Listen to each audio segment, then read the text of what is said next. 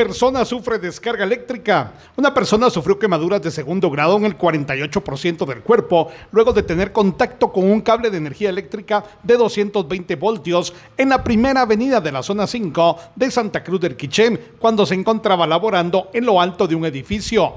Bomberos municipales departamentales de la estación número 44 se movilizaron hasta el sector donde laboraron por alrededor de una hora para realizar el rescate y brindarle atención prehospitalaria. Fue estabilizado y trasladado a la emergencia del Hospital Regional de Santa Cruz del Quiché.